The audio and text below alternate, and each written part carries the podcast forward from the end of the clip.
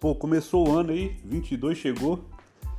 É, e eu tô interagindo muito com a galera aqui, todo mundo perguntando sobre metas, sobre hábito, né? Enfim, disciplina, motivação, né? É uma época do ano que todo mundo faz aí suas, uh, suas anotações, define aí suas metas, né? É, e aí eu posso aqui, cara, contribuir um pouquinho né, com o que eu venho falando já ao longo de muito tempo, né? É, sobre essa questão da disciplina e da execução, né? É, pessoal às vezes espera o ano virar, tipo, ah, do dia 31 pro dia 1 vai acontecer uma mágica e de repente eu vou né, me motivar e tal. E, cara, dura lá uma semana e não passa disso, né? Porque realmente é desconfortável, né? Quando você quer fazer alguma coisa que tá fora né, do, teu, do teu padrão, né? E, e é algo que te tira um pouquinho lá, vai da, da famigerada zona de conforto, né? É, eu vou dar um exemplo. No, no meio do ano passado, eu comecei uma rotina de levantar mais cedo.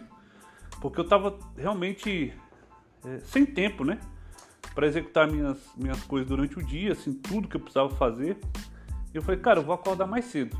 E eu comecei a acordar mais cedo, 5 horas da manhã. Né? E aí, cara, eu comecei a acordar mais cedo, fui fazendo algumas coisas e tal. Só que aí eu não tinha um objetivo claro, assim, uma meta clara do, que, do porquê que eu estava acordando mais cedo. Eu ia fazer o que afinal? E aí eu pegava um bocado de coisa para fazer e tal, e não tinha uma, não tinha uma sequência lógica no que eu estava fazendo. Eu comecei a me desmotivar com aquilo. Aquilo durou, sei lá, 10 dias e não, não rolou. E eu estava ficando cansado, né? Durante o dia eu estava ficando sonolento. E eu trabalho até mais tarde, né? Então estava ficando meio sonolento. E eu resolvi parar. E aí um dia eu conversando com um amigo aqui, ele, ele me dando uma mentoria, né? Um, um coach aqui, né? A gente é, ao longo do, do, tempo vai conhecendo pessoas realmente muito especiais assim, né? nessa troca de, de, de, serviço, de trabalho né? que a gente faz. E ele me falou o seguinte, cara, não adianta você acordar às 5 da manhã se você não tiver um propósito claro do porquê que você está fazendo aquilo. O que, que você.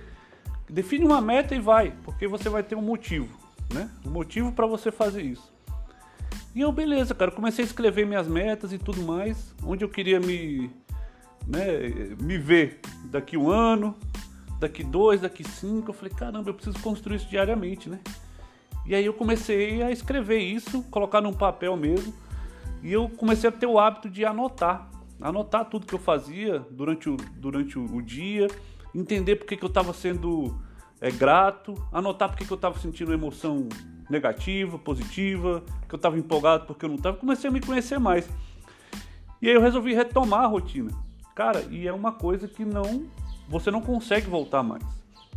Né? Eu voltei a acordar às 5 horas da manhã, então é, nesse, nesse ínterim, né, eu, eu, fui, eu fui publicando a minha rotina, os meus rituais né, de manhã, e alguém falou assim, cara, você está lendo o livro Milagre da Manhã? Eu falei, não, cara, lê esse livro. Aí eu fui ler o livro. Cara, o livro é sensacional, eu já estava fazendo muitas das coisas que o livro falava, e o livro me ajudou assim, a organizar mesmo na minha cabeça a minha rotina, o meu, o meu ritual da manhã, que a gente chama de, ele chama lá no livro de os salvadores de vida, né? Os passos que você deve seguir para você realmente organizar melhor o teu dia, abrir melhor a tua mente, começar o dia energizado.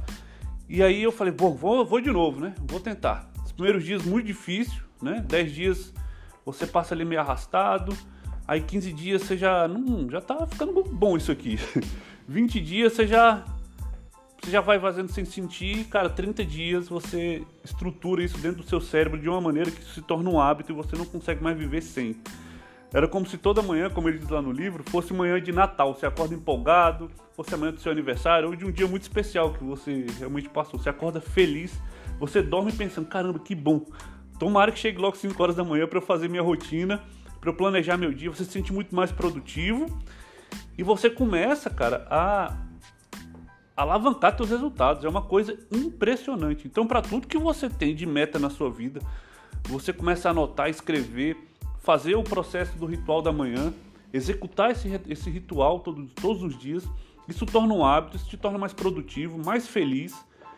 E aí você destrava de uma maneira que é impressionante. Então, é, para fechar esse episódio aqui do podcast, eu recomendo demais que você compre o livro Milagre da Manhã. Mesmo que você não faça pela manhã. Tem pessoas que não têm essa característica, né?